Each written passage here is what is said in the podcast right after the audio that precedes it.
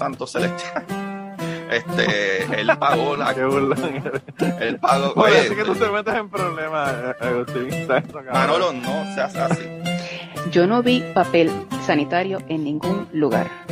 Yo entiendo que ellos usaban la ropa para limpiarse y después la echaban. Alguna de esa ropa no la echaban. Alguna de esa ropa estaba mezclada con toda la ropa que estaba en esos closets de las fotos que los envié. Bienvenidos al podcast cucubano número 365. Esta semana tenemos la segunda parte de un episodio que yo le puse de título Viviendo en Arabia Saudita, que es una conversación que tuve con mi amigo Martín eh, de toda la vida. Y él me cuenta las cosas que le pasaron viviendo en Arabia Saudita, que eh, como él dice, era como vivir en un mundo eh, fuera de este mundo, un mundo extraterrestre. Así que, nada, yo espero que si no hayan escuchado la primera parte, que vayan allá, se den la vuelta y escuchen la primera parte porque pues es que comienza la historia. Y hablamos de otro montón de cosas antes de comenzar la historia como tal.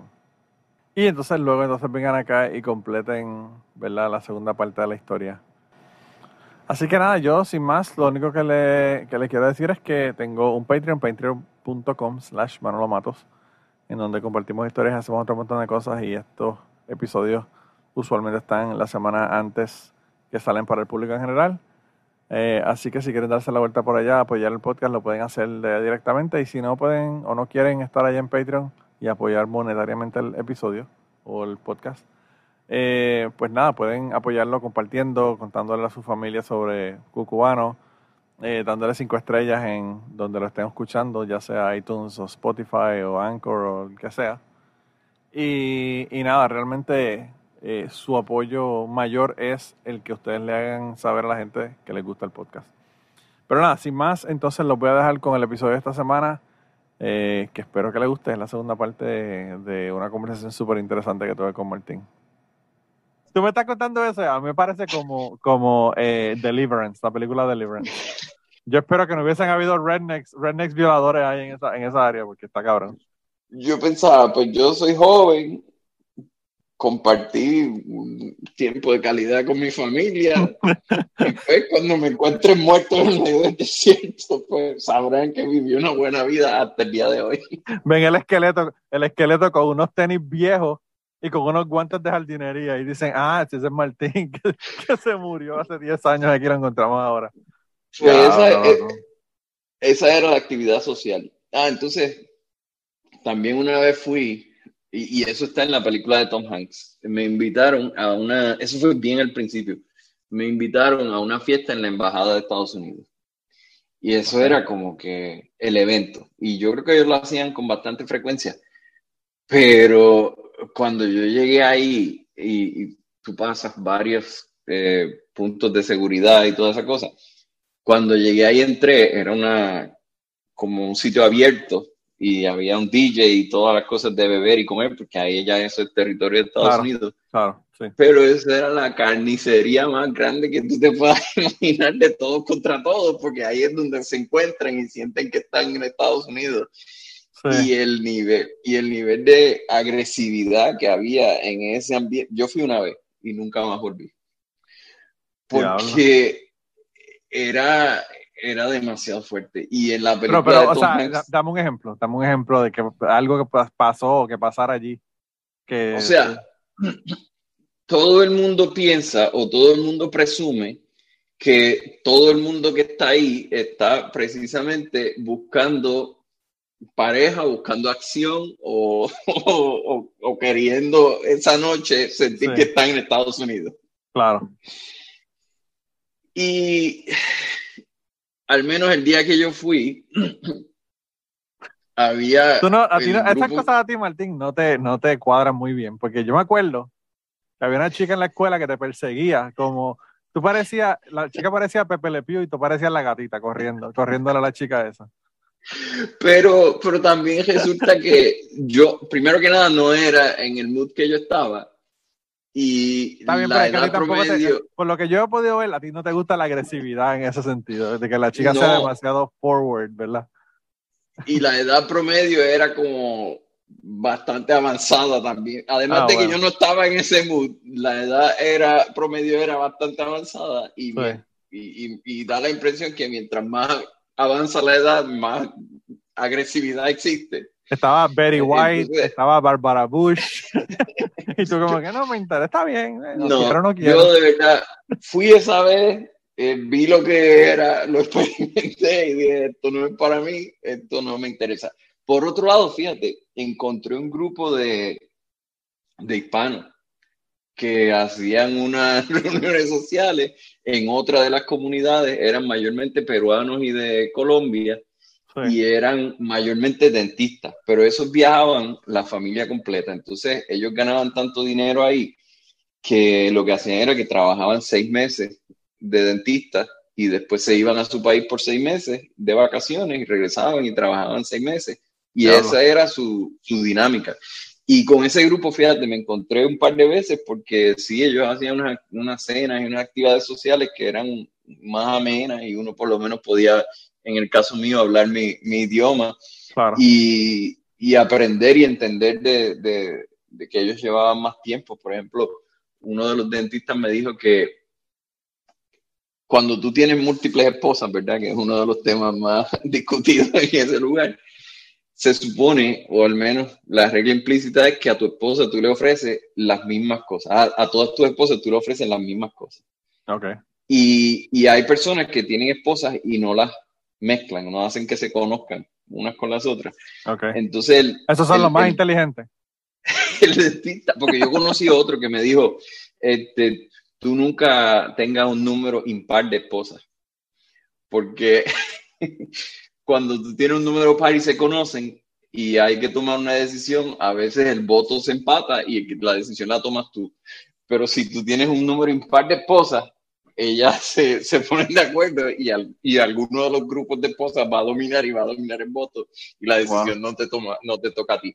Esas son cosas que yo aprendí y que te las estoy compartiendo a ti por si en algún momento tú tienes muchas esposas, asegúrate que no sea un número impar de esposas. Tú sabes que yo aprendí en Kenia, cuando estuve en Kenia con el guía de nosotros, que obviamente él no era cristiano ni nada, y él- ellos eran de una tribu que podían tener más de una esposa.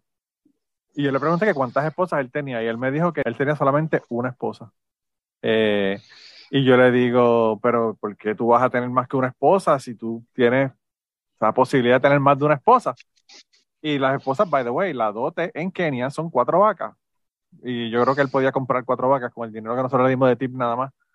Eh, y entonces él, eh, él me dice, lo que pasa es que una esposa, una matata. Muchas esposas, muchas matatas. ¿Tú sabes lo que significa matata, verdad? No tengo la menor idea. ¿Tú sabes lo que significa acuna matata? Sí. No worries, no problemas. Él me dijo, una esposa, una matata. Muchas esposas, muchas matatas. Y esa fue la explicación que me Pues-. Yo creo que esa explicación está mejor que la tuya y el tip me gusta más que el tuyo, Martín. El tuyo, como quiera, me puede traer problemas. no, pero eso me lo dijeron ellos. Entonces, los dentistas me decían que una esposa, cuando iba una esposa al dentista, le preguntaba cómo eran las otras esposas del mismo hombre. Y entonces ellos servían como, como espías. Como los policías le hacían un boceto y le decían, mira, más o menos así. Exactamente. Y entonces una vez eh, yo tuve un viaje, porque también en ese trabajo yo viajaba. Una vez viajé con un compañero de trabajo y yo nunca había compartido con él un entorno fuera del trabajo. Y yo le pregunté, mire, ¿cuántas esposas tú tienes? Y él me dijo, yo tengo, y la cara que puso cuando yo le hice la pregunta es como si yo le hubiese dicho, ¿cuántas veces a ti te torturan al día? Entonces, y me dijo, tengo dos. Y yo le dije, TH, dos. Y me dijo, sí, eso fue una decisión terrible. wow, Tenía Wow. nueve hijos en dos, en dos esposas. diablo. Entonces, yo sé que te estoy contando las cosas bien al azar eh, y sin ningún tipo de orden, pero es según me voy acordando. Una vez Tú me estaba- dijiste, Martín, tú me dijiste también en un momento dado que la mayor parte de la actividad es nocturna por el calor tan brutal que hace durante el día. Sí, y una vez yo iba de camino al aeropuerto y, y eran como las 2 o las 3 de la mañana y había gente jugando fútbol, sí, definitivamente. En- Entonces, precisamente te iba a contar de un- el primer viaje de regreso que yo tuve, que tomé unas vacaciones para regresar acá. Me tocó viajar al lado de una señora venezolana que llevaba como 25 años viviendo allá. Oh, wow. Entonces, como solo habían pasado un par de meses que- de yo estar ahí, pues todavía había un montón de cosas que yo no entendía. Y yo tuve 13 horas de hacerle a ella todas las preguntas que a mí se me ocurrieran de, de- de cómo era que funcionaba el país. Y, y ella fue posiblemente la persona que más me educó y me preparó para los próximos meses que yo iba a pasar ahí. Pero ella trabajaba en un hospital de enfermera. Oh, wow. Entonces, mm, las cosas que ella me compartió te las voy a decir también en total desorden según me voy acordando. Eh, Mira, yo le pregunté mucho. Le tenías que haber dicho a la señora, oye, usted no ha pensado en escribir un libro, porque usted sí sabe de lo que está hablando, no como el pendejo que me vendió el libro a mí, que no sabía nada de lo que había Ella, pasado. definitivamente, ella podía hacer eso. Sí. Wow. Yo empecé por preguntarle de las relaciones. Entonces ella me dijo, pues ellos nunca tienen ningún tipo de contacto cuando van a tener una, cuando van a tener a, a casarse. Es simplemente un acuerdo entre los padres y entonces generalmente si tú, que en el caso mío me hubiese funcionado terriblemente mal. Digamos que tú o yo, que tenemos hermanas, decidimos que ya es hora de casarnos. Pues entonces tu hermana empieza a buscar, porque tu hermana es la que puede ver a las, a las mujeres sin la cubierta de la cara. Claro. Y tu, y tu hermana viene donde ti y te reporta de lo que ella ha visto y de lo que ha encontrado y te recomienda. Y te dice, mira, tú, la esposa de Nito, es la que, digo, la hija de Nito es la que tú debes considerar. Pero mi hermana jamás yo le hubiese confiado una, una responsabilidad como esa, porque mi hermana con su sentido del humor iba a coger la más fea de todas las amigas de ella y iba a decir, mira, esta es la que tú, con la que tú te debes casar. Sí, mano. Entonces, entonces ellos tienen, una vez todo eso se acuerda, el hombre tiene que darle una suma de dinero grandísima al papá de la novia, porque en el caso de que el matrimonio no funcione, pues la mujer regresa donde su papá y ya tú le diste con lo que él la iba a mantener como mujer divorciada porque ella nunca más se va a poder casar. Así que tú tienes que dar un depósito de seguridad como cuando tú compras un televisor y te dan la garantía extendida Sí. es, es algo bastante parecido a eso. Wow. Y, Wow. y entonces ocurre la, la ceremonia de boda que es en lugares diferentes. Tú tienes la recepción con tus amigos, ella tiene la recepción con sus amigas y hacen fiesta y hacen todo y al final de la noche tú te montas en tu carro y vas al lugar donde es la fiesta de ella a conocerla por primera vez en tu vida y a llevártela Wow. para tu casa. Wow. Es por eso En Puerto Rico, by the way, en Puerto Rico nunca llegarían porque la borrachera de tú con tus amigos, en general en Puerto Rico, sería tan cabrona que el 98% de los boricuas no podrían guiar para llegar a donde está la, donde está la novia o ir a buscarla. Pues En tu caso sí, Eh, porque en tu caso tú no bebes, pero, pero en la- las personas normales en Puerto Rico no llegarían a la boda. no, yo, e- en ese sentido yo nunca tuve ningún problema ya, porque obviamente yo era más, eh, yo, yo era más conservador con eso de la vida que ellos mismos. Martín, Martín, Sí, Martín, yo me acuerdo una vez que fuimos a la Hawaiian Hot y tú pediste un fucking jugo de China, cabrón. O sea, tú no me tienes que decir eso. Sí, en eso yo no tenía ningún problema. Las personas no saben, hay personas que no saben lo que es el Hawaiian Hot y yo creo que es mejor que no sepan lo que es el Hawaiian Hot. Era un, de la, era un strip club en Puerto Rico que uno le tenía que pagar a las mujeres para que se pusieran la ropa de tan feas que eran. De la era de, de, de Sila, que Sila acabó con todo eso. Sí, verdad, sí, sí, la, sí, la Calderón fue la que tenía que venir una, una gobernadora mujer para acabar con los prostíbulos y los, y los strip clubs y toda la, todos los vicios de Puerto Rico. Pues, eh, ah, no te he terminado la historia de la boda. Eh, Resulta que uno de, la- de los servicios más abundantes que hay, especialmente en la ciudad, son cirujanos plásticos.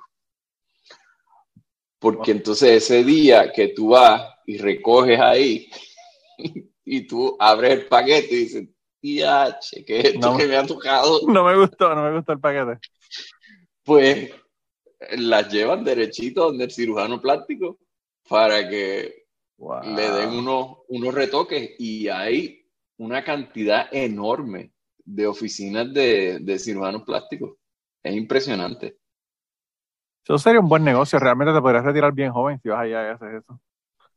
Y el peor de los casos no es ese, que fue lo que me contó la enfermera. Ella me dice, mira, entonces ellos jamás han tenido una experiencia ni entienden, ni la mujer entiende cómo funciona el hombre, ni el hombre entiende cómo funciona la mujer. Wow. Y ahí es donde te iba a comentar sobre lo que, lo que mencionaste de la homosexualidad. Según yo vi, según lo que yo entendí, cuando uno va creciendo, especialmente cuando uno es adolescente, la necesidad de estar con otra persona y estar cerca de otra persona y sentir a otra persona a tu lado, yo creo que no depende de la disponibilidad. Claro. Por lo tanto, cuando yo me imagino que cuando ellos llegan a la adolescencia, miran al lado y lo único que está disponible, pues, es una persona de tu mismo eh, género y, y- o de tu mismo sexo. Y ahí son las primeras experiencias. Y eso es totalmente común y totalmente natural, siempre y cuando tú no se lo digas a nadie, obviamente. Bueno, allí, claro, allí te cuesta la vida, allí te cuesta la vida. O sea, Exactamente, exactamente. o Pues sea que entonces- estamos llegando a la conclusión, Martín, de que un hombre es como una mantis religiosa macho. Que quiere sexo aunque le arranquen la cabeza al final del acto, ¿verdad?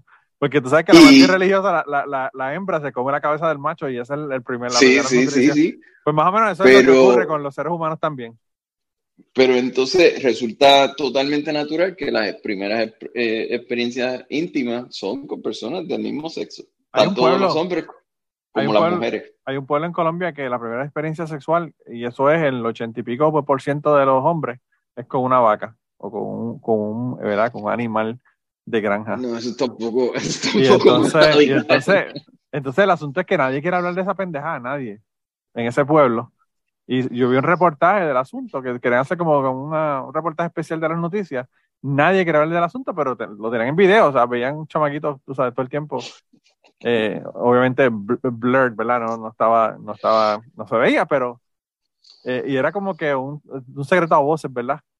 Fíjate, a mí me parece bien interesante eso, Martín, porque yo cuando estuve en Egipto, yo me di cuenta de la cantidad de hombres que había en el hotel, porque las mujeres no trabajaban en el hotel de nada. La- incluso la persona que te hacía la cama y todo era- eran hombres. Eh, la cantidad de hombres gays que había en el hotel que yo me estaba quedando. Yo me estaba quedando en, en el Qusir, que es como en el, en el Mar Rojo, ¿verdad? En el este de, Egipto. Y, y lo que habían eran hombres. Y, y tú te dabas cuenta de, por los manerismos y toda la cosa, que eran gays. Yo, no, yo decía, ¿será que es el único lugar donde los emplean? ¿O qué carajo es lo que pasa, tú sabes? Y yo me imagino que quizás es que son un montón de hombres que son eh, no solteros, porque tienen que trabajar en estos hoteles de esa manera, ¿verdad? No son, son personas casadas. Y quizás cogen un montón de personas que son gays para trabajar en estos trabajos. De verdad que no- yo no entendí por qué. Pero yo, yo te digo que, obviamente yo no sé si son gays o no son gays, pero por los manerismos y, y, la, y la forma que ellos se manejaban, te podría decir que el 80% de ellos, tú sabes, eran, y de la manera que te hablaban, de la manera que te miraban, era como que, cabrón, tú me estás comiendo con los ojos, hijos de puta. sabes, era como que bien obvio. Incluso había un, uno de los, del, el hijo de uno de los que fue nosotros, que tendría 17 años en ese momento, que eso era como que todo el tiempo. ¡Ay! Le decían que se parecía a Raúl, uno de los jugadores de, de, de soccer, ¿verdad? Y le gritaban, Raúl, Raúl, y van allá y lo agarraban y, y le echaban el brazo y yo como que, mano, deja ese muchacho tranquilo, que además de que, además de que no es gay, el chico tiene 17 años también para completar, ¿verdad? Pero bueno, porque él estaba en escuela superior todavía. Eh, Pero cuando la primera eh, experiencia íntima de una persona son con personas de- del mismo sexo y luego esa persona se casa con una persona del sexo opuesto, ¿cuál tú crees que es el problema? Bueno, el problema es una, eso ocurrió en la película American Me.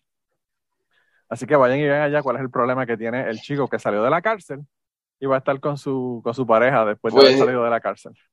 Eso me lo explicó la enfermera y me Sí. dijo, una gran cantidad de ellos llegan al hospital diciendo que no pueden tener hijos, Sí. pero como, como ya en el hospital saben cómo funciona la cosa, tienen unos diagramas Lo explican. para explicarle que lo que sucede es que están usando la plomería incorrectamente. Sí, por, Y por- ahí nunca, nunca va a quedar embarazado. Le explican cómo que funciona toda la cosa y ahí pues empiezan a la, la familia a crecer automáticamente. Le dicen, le dicen, this is a chicken. La gallina lo hacen por ahí. Esto es un ser humano. wow. Sí, sí, sí. Entonces, eh, con ese conflicto de hombre y mujer, pues también aprendí muchas cosas. Si tú vas a un hotel, a, a un hotel o a un restaurante que son extremadamente caros, Sí. generalmente en las mesas del restaurante tú ves hombres comiendo con mujeres. Porque en los restaurantes eh, extremadamente caros, generalmente la policía eh, religiosa no van. Ahora, Ah, ok. Si tú vas y Pero hay tú, tú todo... puedes comer, tú puedes comer con una mujer si estás, si estás casado con ella, ¿o no? Sí, sí. Este, pero si no, te arrestan. Ok. Y, y entonces hay todas las cosas que hay aquí. Tú vas a Starbucks y tú entras a Starbucks, la única diferencia es que en el mismo medio de Starbucks hay una pared.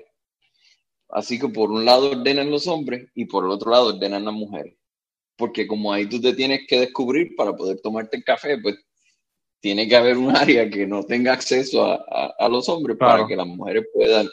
Y cuando tú vas a Chile, que yo iba con relativa frecuencia, tú te sientas en tu boot y el boot tiene una cortinita. Entonces tú cierras la cortina y ahí pues, comes en tu, en, tu, en tu mesa de chile. Otra cosa que no se puede hacer, otra cosa que no se puede hacer en Puerto Rico, porque harían otras cosas además de comer en ese bus. Ah, como el gusano. Era Martín, yo, yo, tengo, yo tuve un, bueno, hay personas, se llama intercambio de pareja. Hay dos episodios. Eh, el primer episodio me contaron que en Puerto Rico, un muchacho que empezó a hacer, empezó a hacer el intercambio de parejas en Puerto Rico, ¿verdad? Cuando no había ninguna, nada, nada que estuviera establecido para eso, ¿verdad? Y él me dice que ellos, donde primero empezaron a hacer esas reuniones, era que alquilaban un Dennis, o alqui- no el Dennis no, porque el Dennis son de 24 horas, pero alquilaban un Chili's o alquilaban uno de estos negocios, ¿verdad? Y ahí tenían las orgías y se intercambiaban las parejas y toda la mierda de noche después que cerraba el restaurante y, y pues por el día. Y yo le decía, mano, pero ¿y qué hacían? Le pegaban manguera, o sea, tú te sentabas en el boot y te resbalabas y dices, ¿qué carajo pasó aquí? Tú sabes. Así que me imagino que si en Puerto Rico, si en Puerto Rico le ponen la cortinita, probablemente haya ese problema. Creo que no voy a ir más. No, ya, ya, ya en Puerto Rico, ya en Puerto Rico hay clubes para eso específicamente. Ok.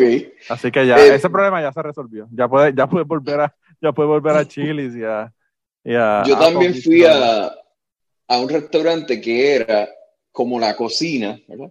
Entonces un patio gigantesco y, y en ese patio como unos gaseos, pero cerrados completo, con puerta y todo. Entonces tú ibas, te- entrabas ahí, te sentabas dentro de ese que tenía aire acondicionado y el mesero Sí. venía y te tocaba en la puerta, te pedía la orden. Entonces eso era para que tú fueses con tu familia y ahí podías ir, comer eh, tranquilamente. Bueno, que es gasto el- excesivo de logística y mierda por una tontería realmente, está cabrón. Y, y en esos lugares, si por ejemplo tú entrabas con una mujer y el, eso me lo explicó el chofer, si el mesero entendía que posiblemente no era tu esposa, que tú estabas como en una movida nebulosa, Sí. lo que el mesero posiblemente iba a hacer era, iba a llamar a un policía religioso y luego, cuando llegara el policía religioso, iba a ir donde tu gaseo o donde tu mesa y te iba a decir, mira, en la puerta está un policía religioso que quiere investigar las mesas, pero yo puedo hacer que se vaya si tú, tú sabes, le pasa algo por debajo de la mesa, entonces tú le dabas Wow. un par de, un par de cientos al mesero y el mesero se deshacía del policía religioso, pero el problema lo había creado el mesero para empezar. Bueno, realmente no es un problema, es un negocio. Exacto. Es El un tremendo negocio hermano. Un Lo había tremendo el negocio. mesero. Ya, Eh, y en ese, una vez entonces también yo iba a entrar a uno de los centros comerciales más populares que había y ah, en, la, pu- en la puerta había un militar y cuando yo voy a entrar me dice que no, que no puedo entrar. Y yo estaba con mi chofer, obviamente, porque él también me servía de traductor.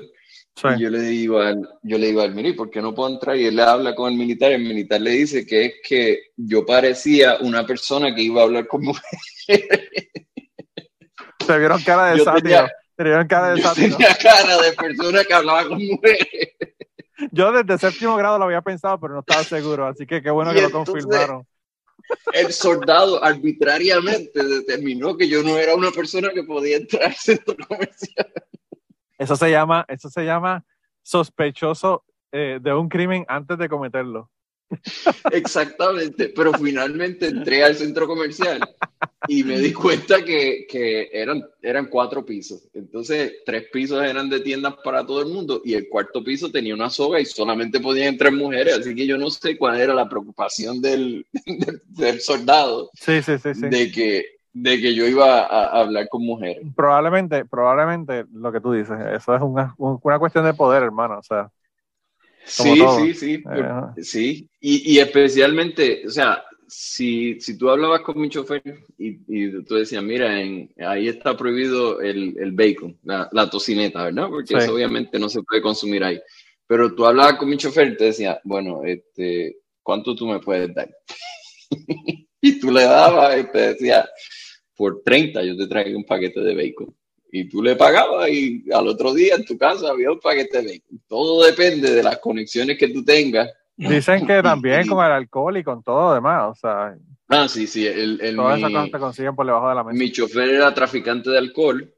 Este, y, y también en ese momento los iPhones no eran tan populares. Eh, o sea, no eran tan accesibles. Y cada vez que yo venía a Estados Unidos compraba como dos o tres iPhones y se los llevaba al chofer y él los convertía en cantidades de dinero enormes.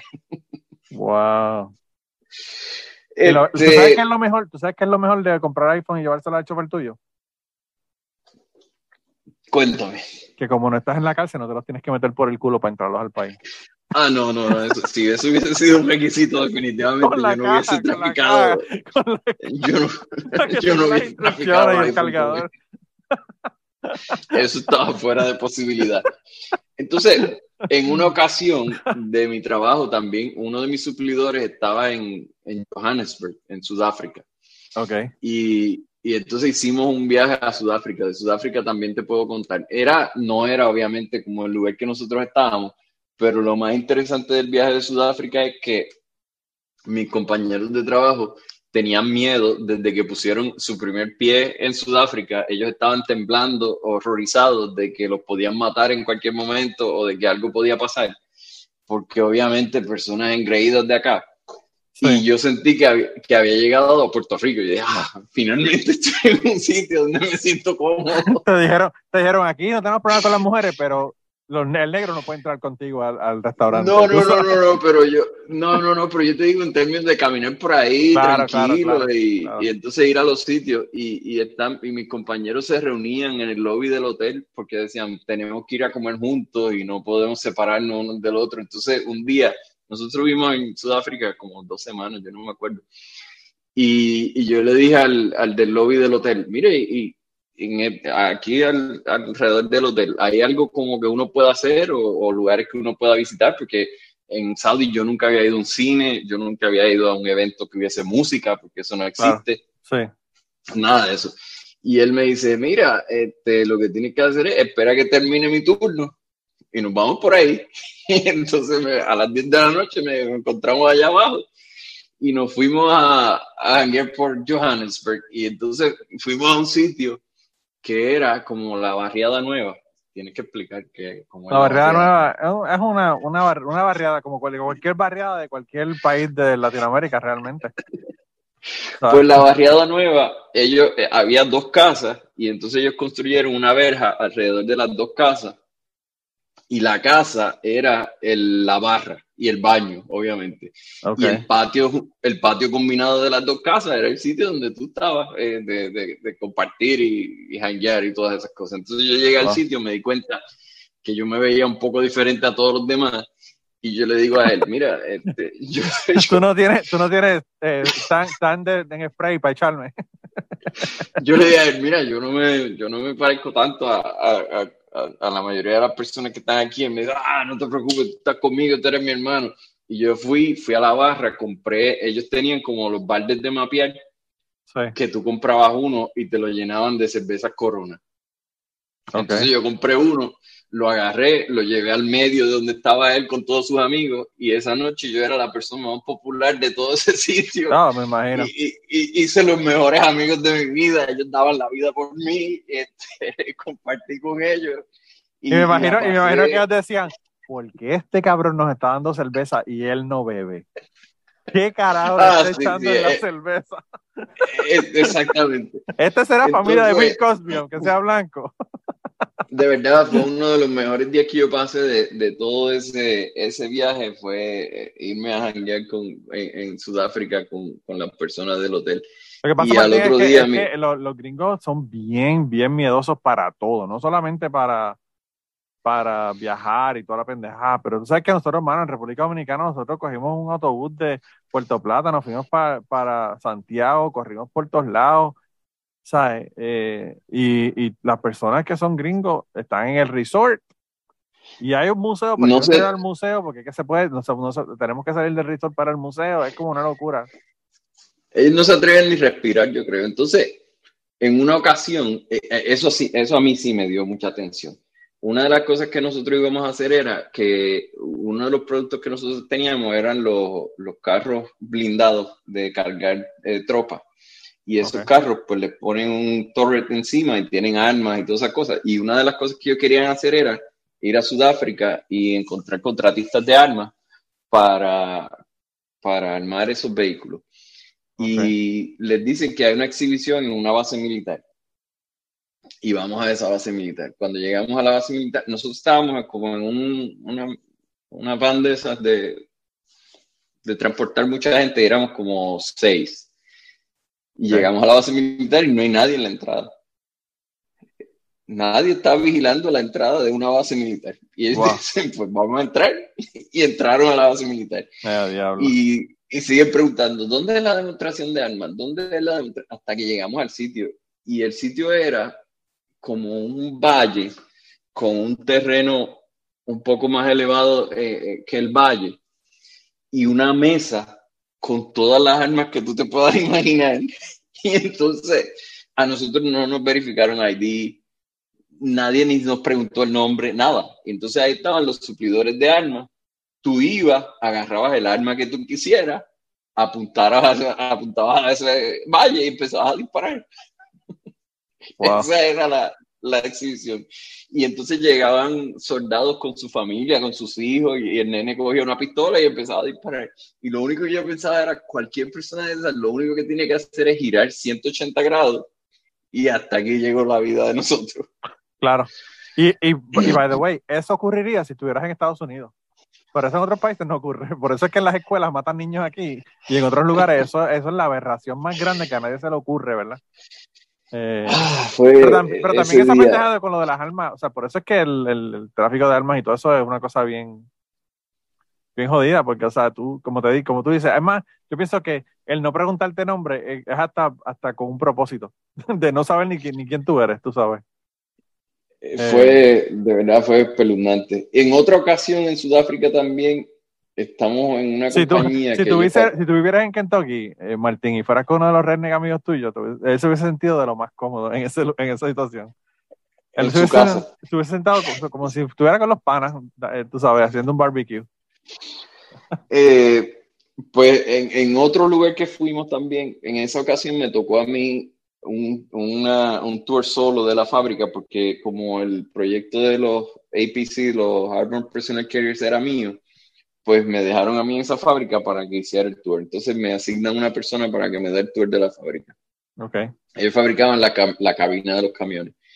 Y desde el principio de la dichosa, del dichoso tour, él empieza a decir, a establecer, tratar de establecer paralelismo entre los blancos en Sudáfrica y lo que sea que ellos consideran que es su lucha, que yo no creo que existe, y, de- y los ingleses cuando llegaron a Estados Unidos y se encontraron con los Native Americans. Sí.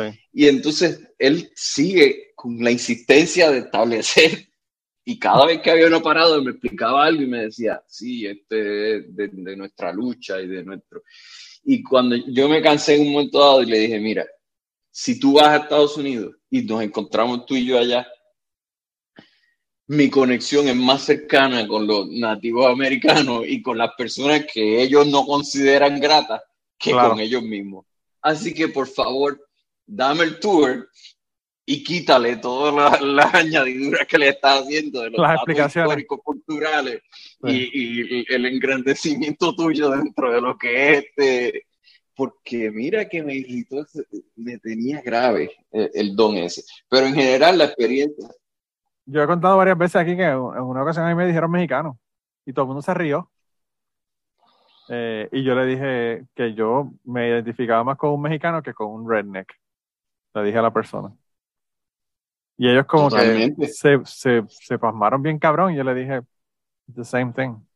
It's the same thing. Eh, y yo le dije, y yo le dije, y tampoco yo considero que decirle a una persona mexicano es un insulto del que la gente se puede estar riendo. Se quedaron, bueno, te podrás imaginar cómo se quedaron. sí, sí, sí.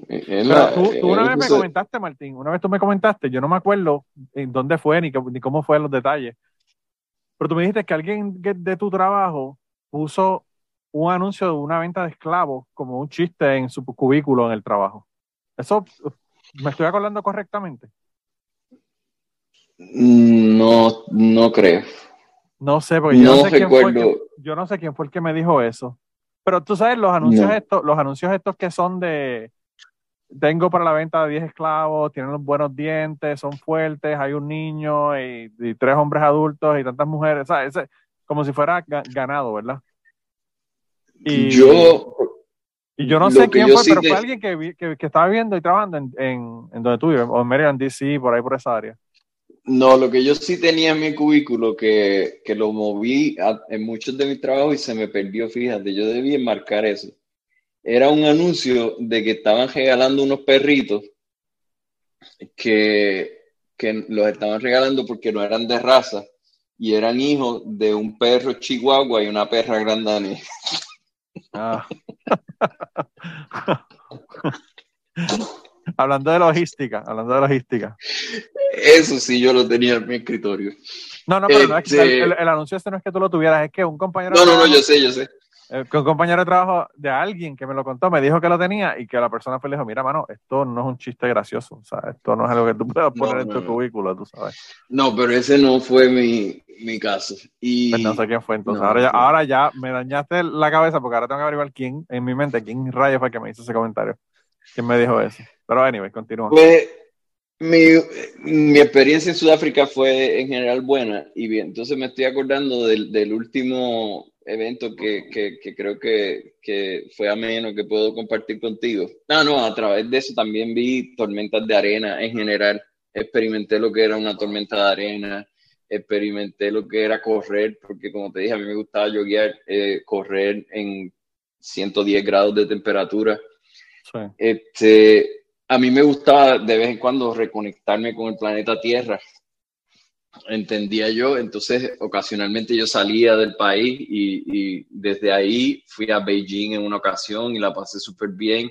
Fui a Cairo como fuiste tú y ocasionalmente iba a, a Europa también a reconectarme con el mundo. Ah, y también fui en varias ocasiones a, a Abu Dhabi y a Dubai Sí. que eh, ahí sí no hay mucha diferencia, pero al menos pues había diferentes cosas que hacer y, y- y- y cosas para despejar la mente. Pero Tú me mandaste una foto, iba- tú me mandaste una foto una vez de una inundación brutal que hubo. Y yo Ah, dije, yo sí, dije ¿cómo porque- rayo, cómo rayo puede haber tanta lluvia en un lugar que es un desierto, básicamente? no, lo que sucede es que no, lo- las carreteras no tienen desagüe, porque como nunca llueve, pues no hay alcantarilla. Ah. Y, y lo, que, lo que cayó fue una lluvia como utuado, normal, cualquier día, entre una de la tarde y tres de la tarde. Ya lo Martín, pero habían carros flotando en donde tú mandaste, o sea, a ese nivel era que estaba la cosa. por la calle bajaron una cantidad de carros flotando porque las calles no tenían manera de cómo procesar el agua. Diablo. Diablo. Anyway, si tienes un par de fotos me las envías para ponerse a la gente para que las vean. No- yo no sé si tengo las fotos que tú me mandaste o no, pero Las voy a buscar. Me mandas unas cuantas. Pues lo, lo último que, que te iba a contar era el día que me invitaron a un picnic. Ok. Ent- Entonces, obviamente, nuevamente el utuadeño que no tiene la menor idea de dónde está, ni lo que está haciendo, ni por qué lo está haciendo, pues se monta en un carro con un grupo de personas y en... Ah, no, no, dos cosas te voy a contar, el picnic y otra actividad. Entonces, vamos nosotros en, la- en el carro de los contratistas y al frente va el carro de los Audi que fueron que nos invitaron y siguen guiando y guiando y guiando. Lleva- llegamos al borde donde estaba, empezaba el desierto y ellos se meten en el desierto y siguen guiando y guiando y guiando dentro del desierto. Y yo decía, "Diache, pero ¿para dónde será que nosotros vamos? Porque, verdad, lo, lo más cercano para mí es un día de playa que, que la gente coge una neverita y se va y se sienta en la orilla de la playa y pasan el día ahí. Y en Puerto Rico son En- 20 minutos, no importa donde tú estés. Exacto. Tú puedes estar en un Pues, y en los entonces- 25 minutos ya estás en la playa. llegamos al medio del desierto y ellos empiezan a dar vueltas, como, como en sitios que, que para mí no había ninguna diferencia entre uno y el otro. Y entonces los que estaban conmigo en el carro dicen, ellos están buscando un spot. Y de momento llegan a un spot y se estacionan y empiezan a sacar cosas. Ellos llevaban dos carros de esos FJ Cruiser. Y entonces empiezan a sacar cosas. Y lo primero que sacaron fue una colección de alfombras. Y entonces sacan un montón de alfombras y preparan un sitio alfombrado en el medio del desierto. Luego, en el próximo paso, sacan una colección de cojines. Y entonces crearon un, spot, pero súper extremadamente agradable y cómodo. Es cierto que era bajo el sol, pero era lujoso. Era básicamente Entonces- una, una, una casa para, para Gaddafi, por ejemplo. Es- es- pero sin techo. Pero Entonces, lo único en sin techo, sí. en ausencia de las medallas y todo eso, pues lo primero que hubo fue una sesión de tomar té. Y entonces uno se quitaba los zapatos, se, se acomodaba en la alfombra, se ponía un par de cojines debajo Wow. y empezaban a traerte té. Y tú empezabas a tomar té y té y té y té y té y té. Y luego llegó el momento de comer. Y traen un- una, un- una... Es que no, no le puedo decir una olla, era una cosa gigantesca. Lo ponen en el mismo medio, eso tenía una tapa.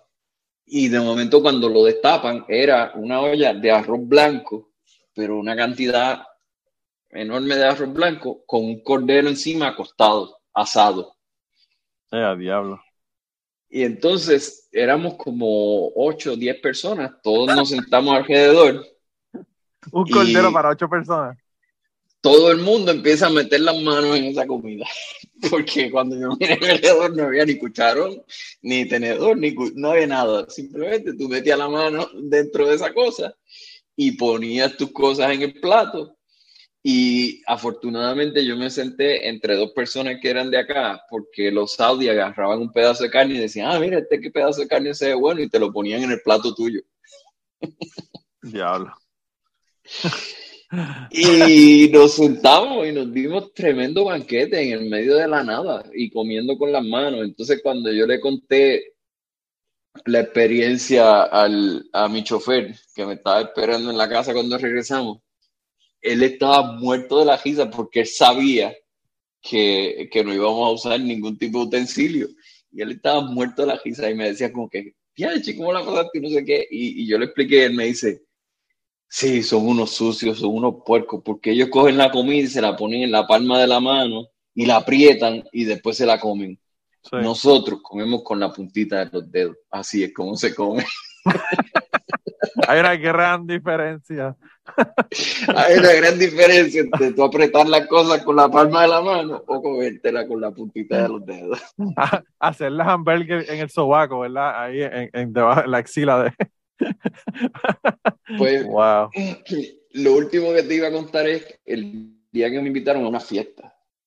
Porque, no, bueno, eso fue una fiesta. Otros me invitaron a, a una cena, pero era porque querían convertirme. Me dijeron que yo era una persona buena, una persona que debería ser musulmán. Y en toda una noche me explicaron toda la cosa de la religión.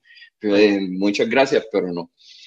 Esto me invitaron a una fiesta porque mi compañero de trabajo se había graduado de, de una universidad acá, de John Hopkins, que fue también una de las universidades donde yo estudié. Ok. Y él había hecho una maestría. Entonces, el papá era miembro de la escolta real. Él era Oh, wow. uno de los escoltas del rey. Sí.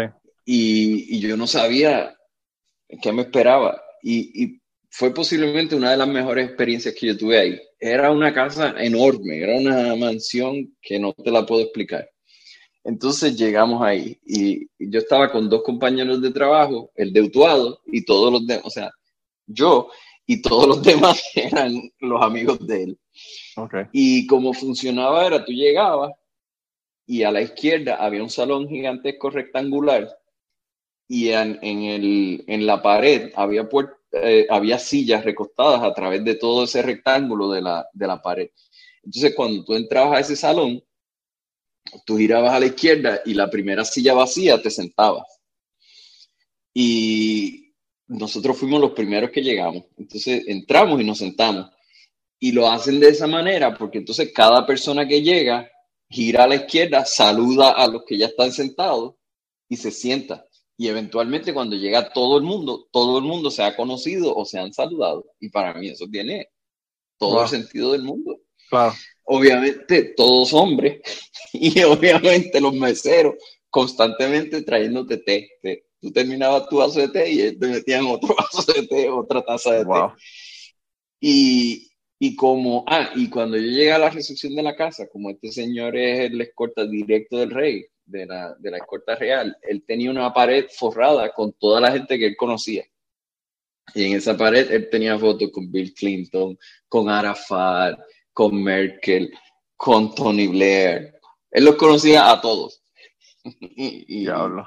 y ese era, e- ese era el grupo de personas con el que él se relacionaba. El Hall of Fame, el Hall of Fame de toda la gente. Exacto, y las personas que venían a, y, y que me saludaban eran como el, el ministro de Deporte, el ministro de Salud, eran los, los miembros del gabinete del, Wow. del rey. Y, y fue una experiencia de verdad espectacular. Una vez terminó entonces el proceso de conocerlos a todos, nos mudaron al sótano de la casa. El sótano de la casa es otro espacio gigantesco que tiene una piscina gigantesca, pero ellos lo que hacen es que sobre la piscina crean un piso falso y convierten eso en un ballroom para, para las recepciones. Y ahí había Wow. un banquete inmenso de, de toda la comida que tú te puedas imaginar y, y también, entonces me tocó sentarme, yo creo que yo estaba con el ministro de Deportes y con no sé qué otras personas más y unas conversaciones muy amenas, de verdad, una experiencia inolvidable. Al final, después que sirvieron el postre, venía lo que era la ceremonia de los perfumes. Tú subías a otro salón de la casa y en ese salón había una colección de perfumes y tú tenías que ir y en cada potecito sacabas como un pincel y te lo pasabas por la mano para probar. Esa parte nunca la entendí. Pero los perfumes- perfume- Los perfumes son un big deal en el, en el Medio Oriente porque yo, eh, en el hotel que me quedé y después en otros lugares, ¿verdad? Tenían un negocio pequeñito, eh, como un stand de, de revistas, ¿verdad? Lo que podría ser un stand de revistas en un mall. Y tenía toda la pared de atrás llena de aceites aromáticos. Entonces, la persona te hacía un perfume utilizando eso. Entonces yo fui ahí y yo decía, ¿cómo diablo, para empezar, esta persona sabe el, el olor que te va a gustar? Segundo, ¿cómo diablo esa persona sabe qué carajo hay en esos fucking potes? Porque ninguno tenía nada de labels. Estamos hablando de son botellitas con, con goteros, pero estamos hablando que hay, qué sé yo, 500, 600 botellas en la, en la pared. Y él iba y cogía uno, cogía el otro, pam, pam, y como si, como si fuera un bartender, cabrón. Como si, ¿sabes? Él sabía exactamente cuál era el que iba a agarrar. Y yo, en mi ignorancia, lo que terminé determinando fue que, que el tipo eh, se inventaba lo que le salía de los cojones y hacía como que él sabía lo que estaba haciendo. Porque Es posible. eh, eh, era una cosa tan, tan rara, pero es un big deal que la cuestión de los perfumes. Me imagino que eso de, de la ceremonia de los perfumes tiene que tener algo relacionado a tradiciones, ¿verdad? Que vienen probablemente milenarias. Sí, sí, sí, sí, eh, eh, eso pienso, pero dentro de mi extensa ignorancia, pues no pude obtener el beneficio de entender lo que estaba pasando. Tú nunca has ido a un barbecue en Utuado que te digan, ve a checar los perfumes que tengo aquí en el cuarto. exactamente, exactamente. Pues dentro de ese mundo, yo viví 15 meses. Diablo. Experimentando todo tipo de aventuras y todo tipo de cosas cada día. En una ocasión también me acuerdo que me llevó el chofer para que yo viese qué era lo que hacían en el fin de semana, cómo era la celebración del fin de semana, especialmente el viernes por la noche.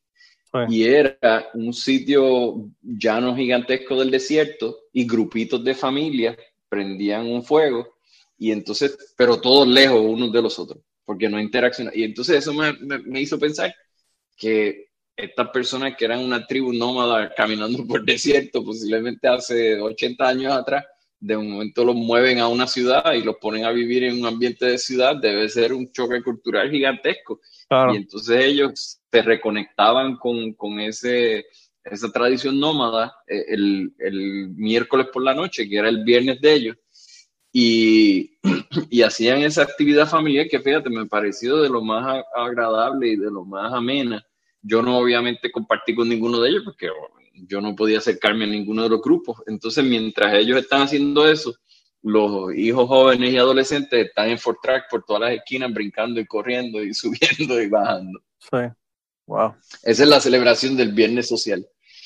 Pues el, eh, eso tú sabes que, mano, o sea, cuando, cuando por ejemplo, yo, yo escuché una historia, me parece que fue en The que la contó la persona que organizó en una ocasión eh, rentar una, una facilidad que tiene que ser privada, no puede ser un hotel, whatever, tiene que ser una casa privada para, para una persona muy importante que venía para el gobierno de los Estados Unidos, no se sabe quién era, no te decían quién era, pero pues tienes que buscarle, tenía que tener que saber cuántos cuartos, esto, lo otro, unas descripciones, ¿verdad?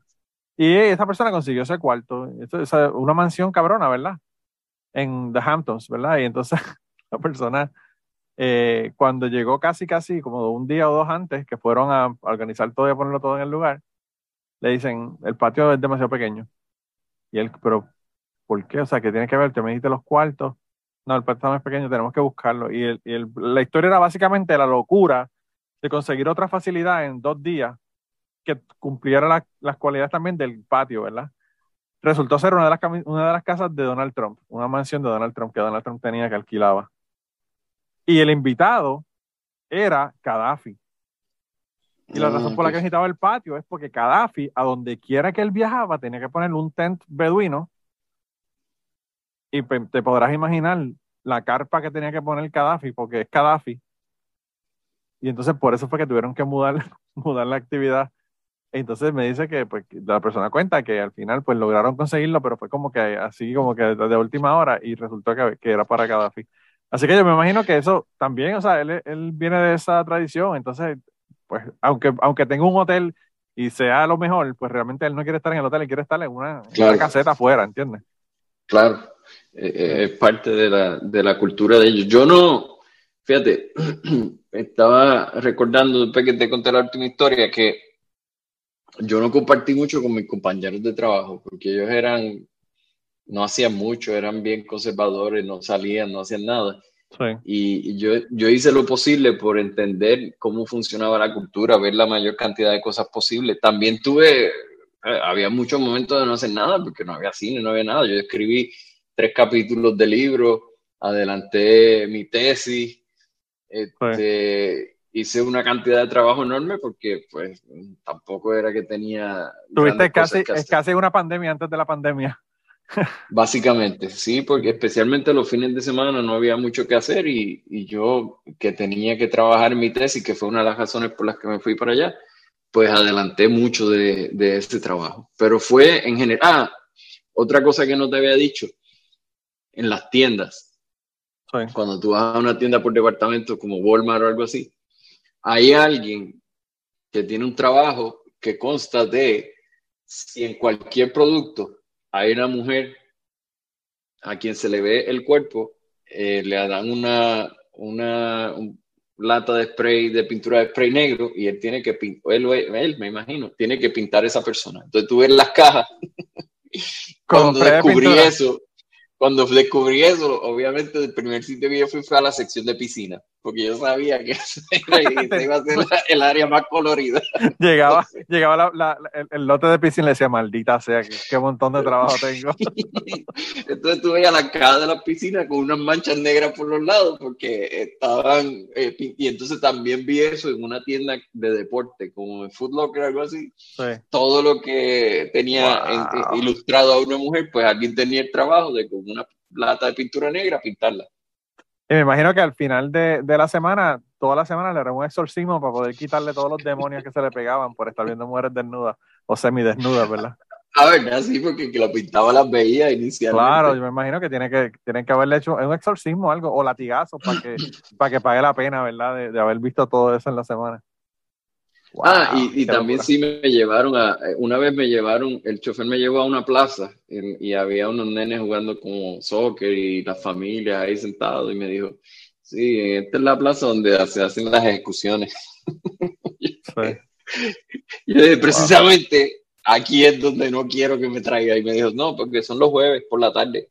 Y si tú vienes, te mueven a la silla de, a la, a la parte de frente, si, ven, si tú vienes a ver una ejecución, porque si la persona antes de morir, ah, la primera persona que ve es un, ah, digo, la última persona que ve es un no musulmán, pues le va a ir peor en la vida después que muera. Así que si tú vienes a ver la ejecución, la gente te va a seguir empujando para que tú quedes frente a la persona que van a ejecutar. Wow. Eso no lo hice. Diablo. Diablo. Qué locura, ¿verdad, mano? Está cabrón.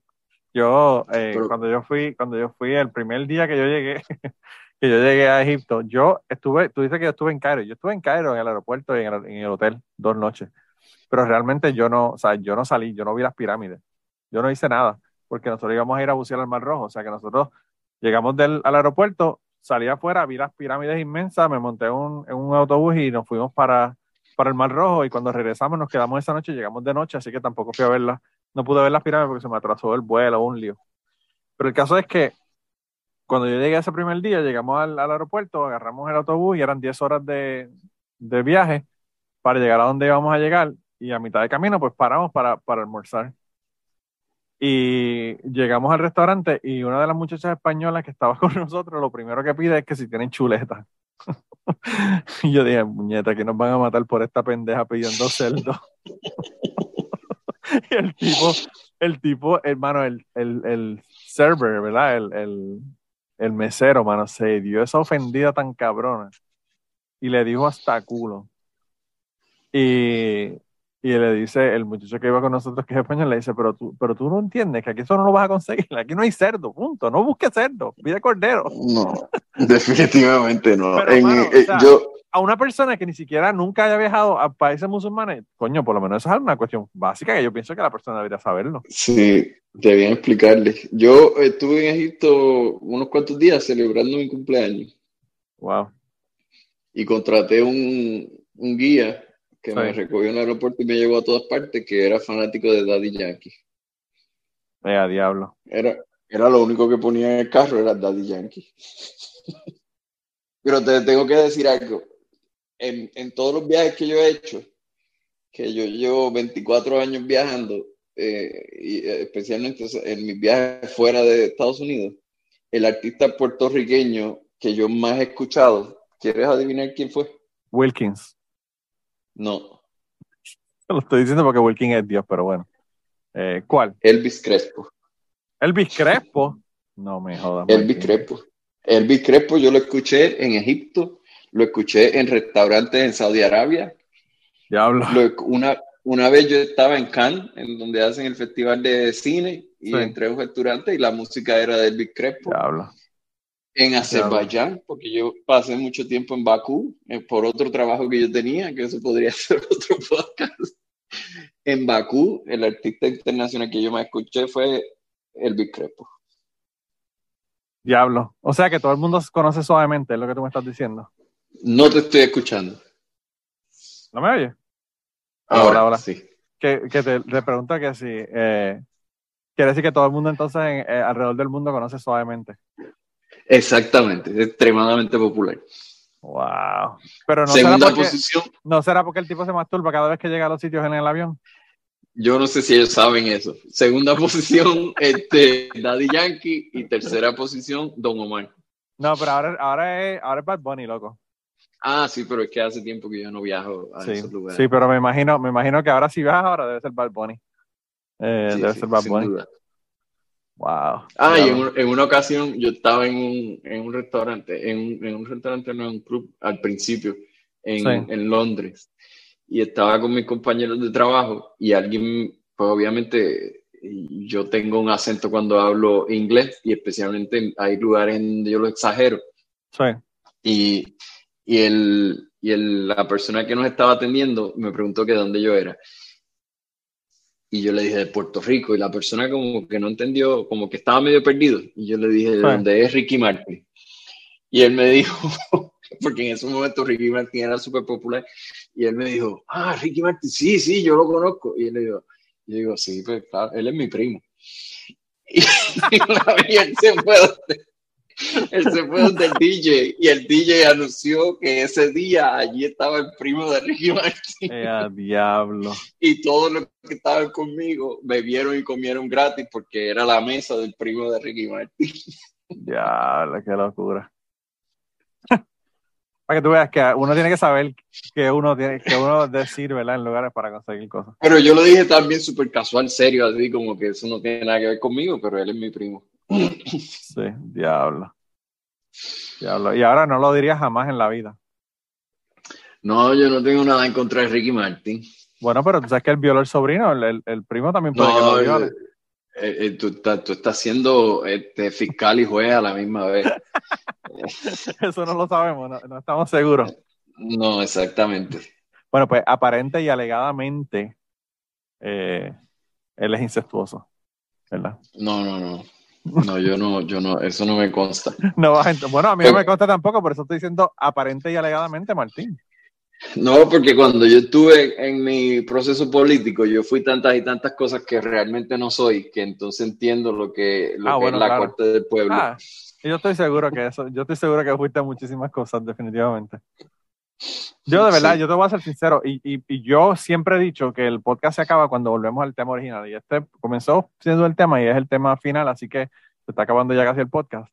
Pero yo pienso, o sea, yo entiendo tu interés en mejorar la situación, ¿verdad? Espe- especialmente, de- no, de- no solamente de Puerto Rico, sino del pueblo de nosotros.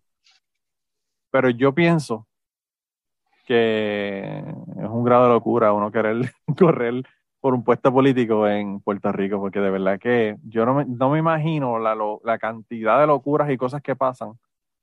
Como tú dices, gente tratando de, de chantajearte, de conseguir cosas de ti, o sea, todo el nebuleo por debajo de la mesa, todas esas locuras de Puerto Rico, de verdad que yo no, yo no podría hablar con eso, no podría hablar con eso. Pero, fíjate, y yo sé que no es, no es nuestro tema de hoy, pero además, no solo eso, porque yo no solo estuve de candidato, By the way, puedes volver porque- cuando quieras, Martín, puedes volver cuando quieras, hablamos de la candidatura de, de, de pero yo, yo, yo también fui, este, trabajé en el Senado, y, y eso Claro. sí fue un trabajo de, de política pública y directamente haciéndolo. Y, Sí. y fue un trabajo que, que disfruté a pesar de que no era fácil. Pero los problemas universalmente, yo creo que, que hay dos cosas que se pueden hacer en Puerto Rico que cambiarían drásticamente la mayoría de, de lo que genera los problemas que tenemos. Uno es, y, y es algo que existe aquí, prohibirle a los empleados públicos que participen de las campañas políticas. Porque el, el proceso político de Puerto Rico no es un proceso de conciencia, es un proceso de conveniencia. Claro. Entonces, Oye, hay- este, y hay si- personas si te- que están o, o porque son para las políticas entran en el proceso o porque están forzados prácticamente a, a- a participar en el Por proceso. eso. Por eso no es un proceso de conciencia. Entonces, Claro. nadie, o poca, la mayoría de las personas no votan su conciencia, votan su conveniencia. Y, y- y están obligados a hacerlo. Y el otro paso que se debe hacer es prohibir el flujo de dinero privado en las campañas. Si hacen eso, te aseguro que va a haber un cambio radical porque yo lo vi en el Senado. Las Bueno, personas Martín, pero que eso, eso, podría, eso podría pasar también aquí en los Estados Unidos, pero después de Citizens United, aquí eso no hay break. O sea, eso habría que Por eso. revertirlo Sí, como, sí, sí. como, como Roe versus Wade, como hicieron con Roe versus Wade. Así, ¿por qué no hacen lo que hicieron con Roe, de Roe versus Wade con Citizens United? En el- en el Porque no Tribunal Supremo? existe, no existe la motivación para hacerlo, ni, y- Claro. y, y- y yo se lo planteé a mucha gente con- de que lo hicieran como política pública y dijeron, pues nos quedamos sin gente que nos haga la campaña y sin dinero para hacerla. Claro, Pues entonces no son, son personas que, que tienen un compromiso con ellos y con su interés de, de estar donde están en lugar de con el trabajo que quieren hacer. Pero Claro. esas dos cosas son la raíz de, de la de gran mayoría de los conflictos que hay en el gobierno de nuestro país. tú sabes, Martín, que yo, yo llevo aquí, este año, yo cumplo 20 años en Kentucky. Y como te podrás imaginar y como te he dicho mil veces, yo estoy rodeado de republicanos. Aquí yo conozco, en la planta donde yo trabajo, yo conozco dos personas que son demócratas, el resto son republicanos. By the way, republicanos que pertenecen a la Unión de Trabajadores, que si tú, eso no es la cosa más aberrante, imagínate, o sea, personas republicanas a favor de, una, de una unión. Eh, y que se sorprendieron cuando el, el gobernador hizo el, el estado de Kentucky Right to Work State, eh, que era una promesa de campaña. Ellos se sorprendieron cuando lo hizo. Y yo le dije, mano, eso se lo dijeron que lo iban a hacer. Eso no es nada nuevo, ¿verdad? Sin embargo, votaron por el tipo como quiera. Pero yo estoy rodeado de personas que son republicanos.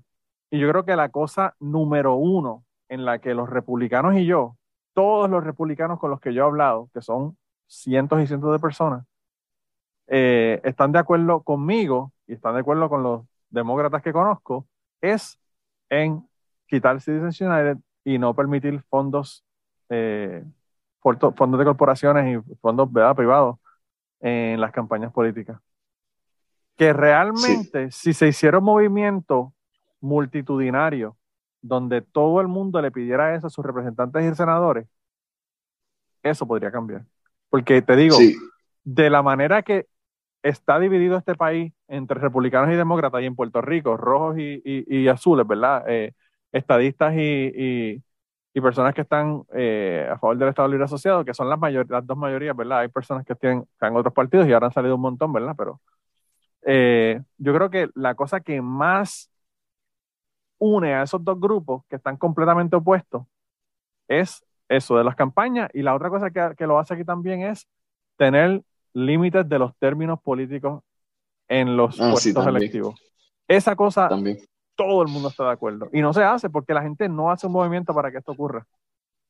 No, Pero lo bueno. que pasa es que tienen que, tienen que ser igual de cabilderos que, que los cabilderos que Claro. hacen en la fuerza en la otra dirección. Y yo me estoy dando cuenta, yo, yo estoy trabajando con el Citizens Climate Lobby y las cosas que se han logrado ah, para resolver el asunto del cambio climático han sido por eso.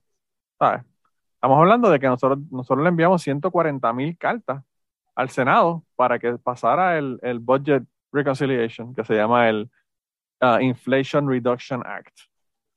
Eso tomó 140 mil comunicaciones con los senadores y con los representantes para que eso ocurriera. Y aún así, ningún republicano le votó en el Senado a favor. O sea, es, una cuesta, es un trabajo cuesta arriba, pero después de estar jodiendo todo este episodio, se puso bien dark al final. se puso bien serio, se puso bien serio, pero bueno.